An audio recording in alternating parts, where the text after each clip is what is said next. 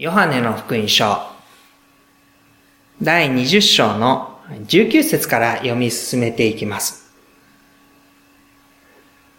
その日、すなわち週の初めの日の夕方のことであった。弟子たちがいたところではユダヤ人を恐れて戸が閉めてあったが、イエスが来られ彼らの中に立って言われた。平安があなた方にあるように。その日というのは、イエス・キリストが復活をする、その日の夕方のことです。すでに、墓のところに行って女性たちがイエス・キリストと出会う。その知らせを彼らは聞く。で、そういう中にあって、彼らはユダヤ人を恐れて戸を閉めていたというんですね。でその恐れというのは、私たちの、こう、なんて言うんでしょう。ディフェンスのですね、壁を高くするものですよね。怖がるっていうことになると、私たちは周りを遮断して、自分自身とその安全な領域を確保しようとします。その時に、えー、扉の鍵を閉めるということももちろんしますし、当然私たちは心のこうバリアというか、心の壁も高くするわけです。あんまり誰にもここには踏み入ってほしくないとか、そういう思いを持って心と心の間に壁を作っていきます。弟子たちも不安になっていました。恐れていました。外側から余計なものが来ないようにと戸を閉めてあったわけです。ところが、イエス・キリストはその内側に入って来られたのでした。外側から彼らを脅かすものではなく、恐れの内側に立って、そして彼らに対して平安があなた方にあるようにとおっしゃいました。20節こう言ってイエスは、その手と脇腹を彼らに示された。弟子たちは主を見て喜んだとあります。ここで弟子たちは恐れから喜びに変えられていきます。それは何故であったかというと、イエスの語りかけと一緒に、この手と脇腹と彼らに示されたというところにあるでしょう。イエスは確かに十字架に死に、葬られたイエスでした。しかし、その体を傷つけたもの、十字架の上で落とされた命はそのまま捨て置かれたのではありません。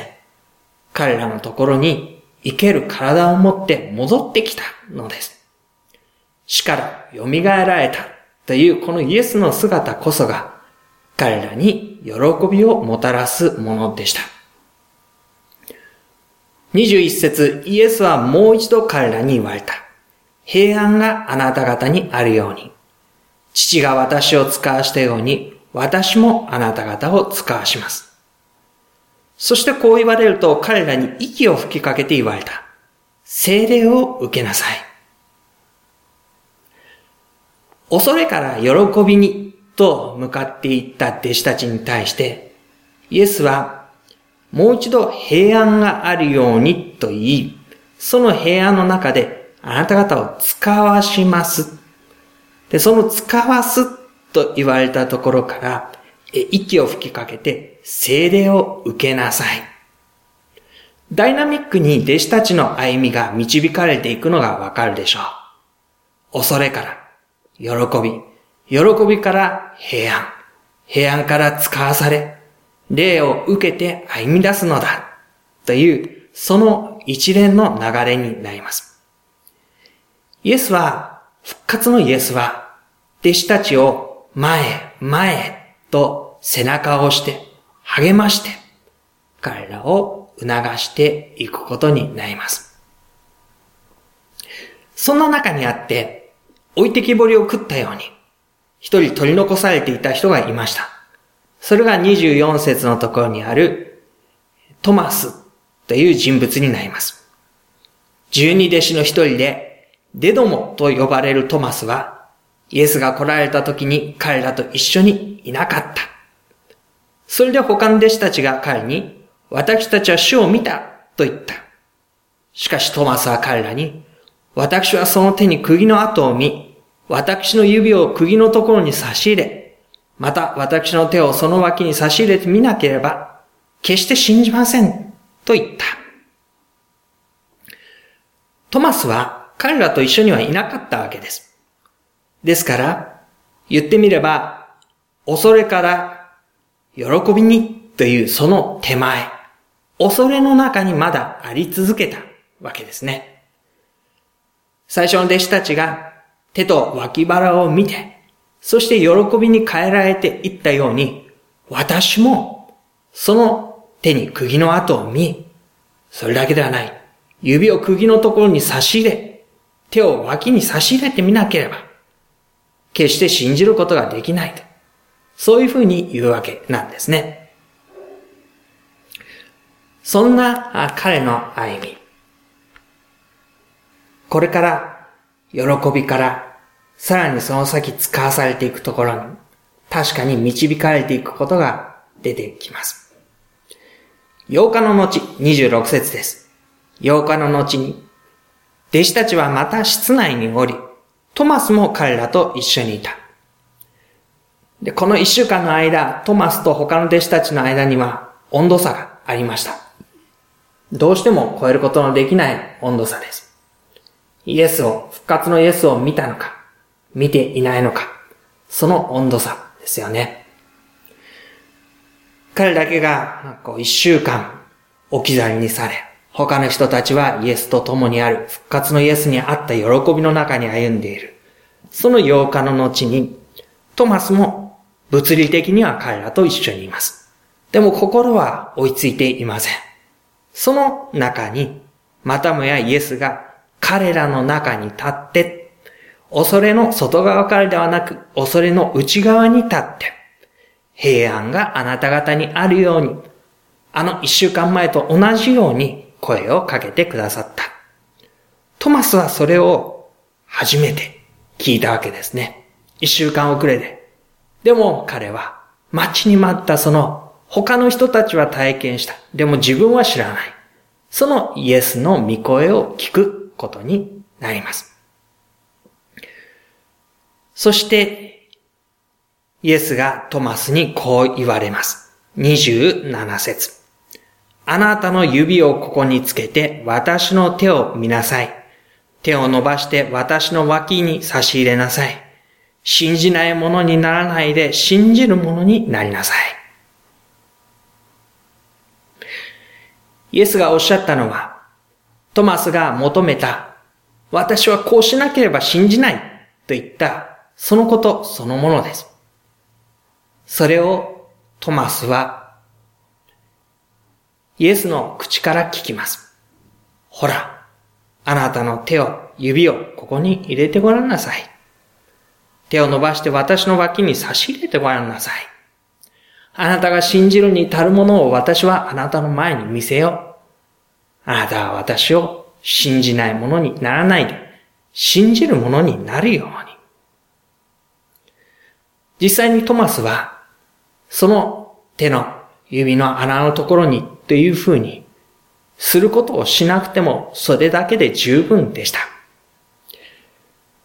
トマスはイエスに答えて言います。私の主、私の神。弟子たちの一般的な告白以上に、彼は私の主、私の神と、より深く、より親密な関係をイエスとの間に結んで、あなたが私のために現れてくださった。そのことを受け取っていきます。ある意味、一週間前、弟子たちに現れたのは、弟子たちに現れたわけですよね。12人、11人いたでしょうかね。1人減っていますから、12引くユダで11で、トマス引って引いて12。他の人たちもいたと思います。その弟子たちに現れた。でも、この時は、トマスのために現れてくださったということができるでしょう。少なくともトマスにとってはそう思ったはずです。そう感じたはずです。それで彼は、私の主、私の神と応答をするに至るんです。29節イエスは彼に言われた。あなたは私を見たから信じたのですか？見ずに信じる者は幸いです。あなたは私を見たから信じたのですか？見ずに信じる者は幸いです。と言われています。そう、トマスから後の人たちは、イエス・キリストを見ずに信じるようにと招かれていく人たちです。彼らは、弟子たちがこのことの証人として使わされていく。私があなた方を使わします。精霊を受けなさい。と言われたそれに従って外に出ていきます。イエス・キリストのことを語ります。彼らはイエス・キリストの生きた生涯を実際に目で見ることはできません。それでも語られたことの中でその真実なことを受け止めて自分たちの歩みに歩み出していきます。見ずに信じる者に導かれていくのです。これは私たちも同じですね。できることならば、まあ今、聖地旅行に行って現地を見るというだけじゃなくて、タイムスリップしてあのイエスの時代に行って、私たちも一緒にイエスの後を従って歩いて、人々の間に混じってイエスの話を聞いて、イエスと一緒に食卓を囲んで、そんな風になりたいと思いますよね。そのことを経験したら、もっともっと信仰深く、イエス・キリストを深く信じて歩めるのではないかと思ったりします。でも、私たちは実際には、見ずに信じて歩むように導かれています。招かれています。でそのことが十分になされるようにと、弟子たちに語ることのできる精霊を与えられ、そして私たちに信じることができるようにと精霊を与えられ、導かれているわけです。イエス・キリストは、私たちの現実のただ中に来て、ご自身の姿を表して、私だと語りかけてくださるお方です。そのお姿は目には見えないでしょう。そのお姿を私たちが確かめることもなかなか難しいかもしれません。しかし、確かにこのお方が私たちの歩みに、その内側に来てくださり、平安があるようにとおっしゃってくださる。